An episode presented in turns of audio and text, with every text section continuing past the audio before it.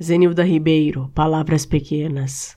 As palavras, mais importante e de maior poder, são bem pequenas, entre duas e cinco letras: Deus, fé, paz, amor, Jesus, vida.